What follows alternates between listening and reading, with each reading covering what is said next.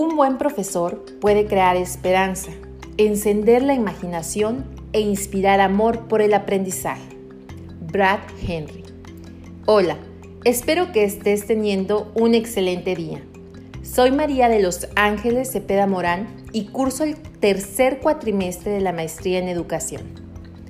Este podcast explicará las principales características de las competencias pedagógicas de investigación y evaluativas.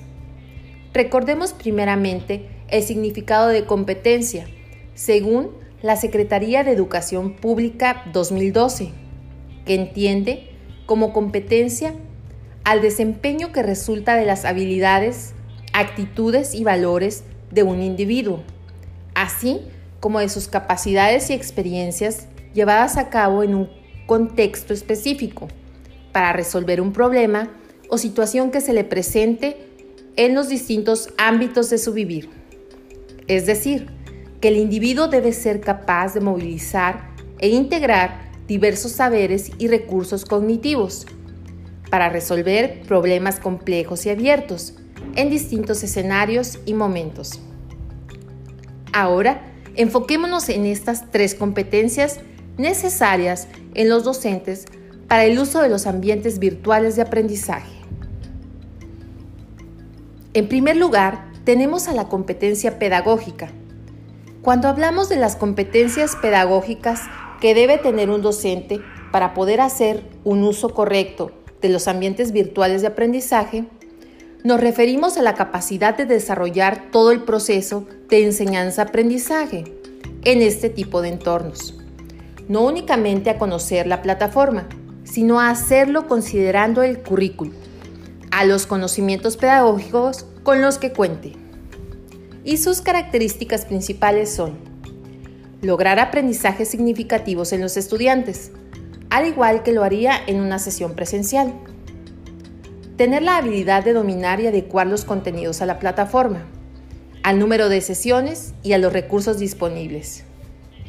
Y por último, recordemos que las actividades de tutoría también son competencias pedagógicas, porque es cuando el docente tiene la oportunidad de impulsar al estudiante a construir y reforzar sus aprendizajes, de realimentarlos para que trabajen en sus áreas de oportunidad y puedan crear los hábitos de estudio que un proyecto en un ambiente virtual requiere. La segunda competencia que describiré es la de investigación.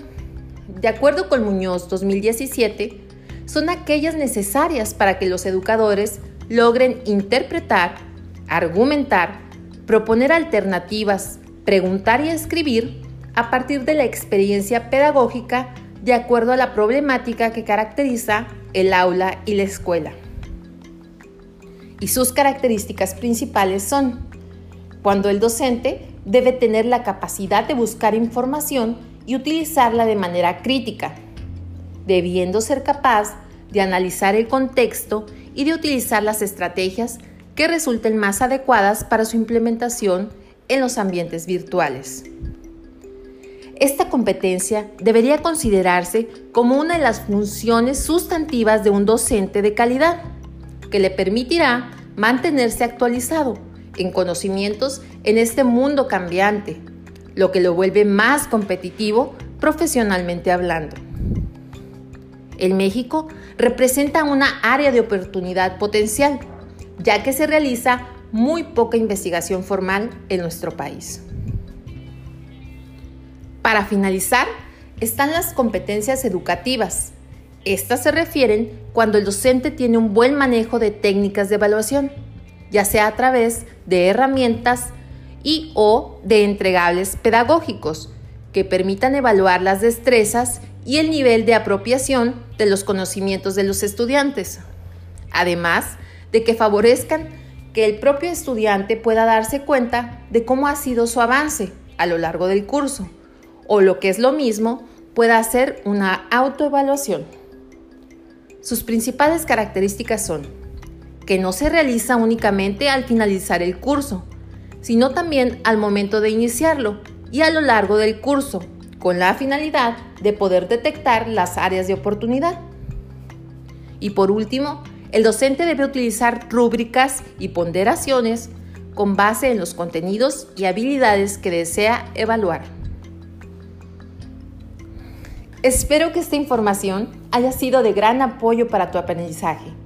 Antes de despedirme, quiero recordarte que las competencias pedagógicas, de investigación y evaluativas van a permitir que los docentes actúen con eficacia al momento del desarrollo y uso de ambientes virtuales de aprendizaje, para que los estudiantes puedan utilizarlos y aprovecharlos de la mejor manera.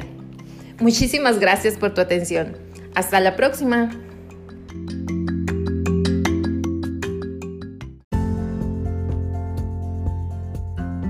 El educador es el hombre que hace que las cosas difíciles parezcan fáciles.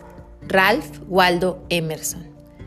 Hola, muy buenos días. Mi nombre es María de Los Ángeles Cepeda Morán y curso el tercer cuatrimestre de la maestría en educación. En esta ocasión, el presente podcast tratará de ejemplificar la relación entre gestión y educación siendo esta la segunda actividad de aprendizaje de la materia Modelos de Gestión Educativa. Para iniciar, es relevante primeramente preguntarse qué es lo que busca y cuál es el objetivo de la gestión educativa. Como lo dice Casos 2014, la gestión educativa busca aplicar los principios generales de la gestión al campo específico de la educación. Su objetivo es estudiar la organización del trabajo en dicho campo y está determinada por el desarrollo de las teorías generales de ambos campos. Por lo que podemos ver que lo que busca como primera instancia es aplicar a la educación todo lo que tiene que ver con gestión, así como su objetivo es la organización. Sin embargo, al analizar su definición más básica, nos podemos dar cuenta que su significado puede variar dependiendo del enfoque que se quiera tomar, por lo que es necesario saber y ubicarnos en lo que respecta a la gestión dentro de las políticas educativas en un contexto social. Y su importancia se ha venido desarrollando en los últimos 40 años, Mora 2009, aunque haya estado implícita toda la vida. Su necesidad ha iniciado desde el tratamiento de la realidad contextual, teniendo que ir más allá de la administración, manejo de recursos y el propio sistema educativo. La gestión educativa debe priorizar la calidad en los procesos de enseñanza-aprendizaje. Del mismo modo, a partir del año 2001, el México como parte de la política educativa, la SEP, a través del programa Escuelas de Calidad, ha desarrollado e impulsado el proyecto educativo denominado Modelo de Gestión Educativa Estratégica, el cual tiene como objetivo central mejorar los distintos contextos escolares de educación básica. Este tema es tan interesante que definiremos los enfoques de gestión educativa estratégica, donde programas de escuelas de calidad señala que existen tres niveles de gestión en el ámbito educativo. Y también trataremos de dar ejemplos fáciles para nuestro entendimiento. Primero, está la gestión institucional. Segundo, la gestión escolar. Y tercero, la gestión pedagógica. Ahora analicemos a cada una y la primera es la gestión institucional, que es entendida como la manera en que cada organización traduce lo establecido en las políticas. Se refiere a los subsistemas y a la forma en que agregan al contexto general sus particularidades. Establece las líneas de acción de cada una de las instancias administrativas. Por ejemplo, son las acciones estratégicas de orden administrativo, gerencial, de política personal, económico-presupuestales, de planificación, de programación, de regulación y de orientación. Segunda, la gestión escolar. de la O Casillas 2017 la define como un proceso que enfatiza la responsabilidad del trabajo en equipo e implica la construcción, diseño y evaluación del quehacer educativo. Algunos ejemplos de este tipo de gestión son la generación de un diagnóstico, establecimiento de objetivos y metas, definición de estrategias y organización de los recursos técnicos y humanos para alcanzar las metas propuestas. El nexo entre la gestión institucional y gestión escolar se ve más claramente en la aplicación por parte de la comunidad escolar, tanto de normas como de metas emanadas de autoridades educativas. Por último está la gestión pedagógica, que tiene que ver con las formas en que el docente realiza los procesos de enseñanza, cómo asume el currículo y lo traduce en una planeación didáctica, cómo lo evalúa y además la manera de interactuar con sus alumnos y con los padres de familia para garantizar el aprendizaje. Un ejemplo de esta gestión es su aplicación, pues no solo se basa en el plano teórico, sino en la práctica educativa.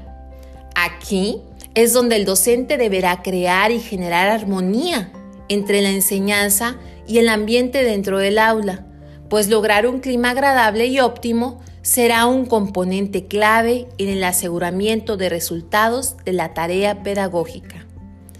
Pues, amigos, como podemos ver, este tema es de suma importancia, pues nos ha quedado claro que la gestión educativa permite entender los principales planteamientos sobre un nuevo enfoque y forma de gestionar la educación, denominada gestión educativa estratégica, el cual surge ante la necesidad de transformar y evaluar la calidad de la educación. Muchas gracias por tu atención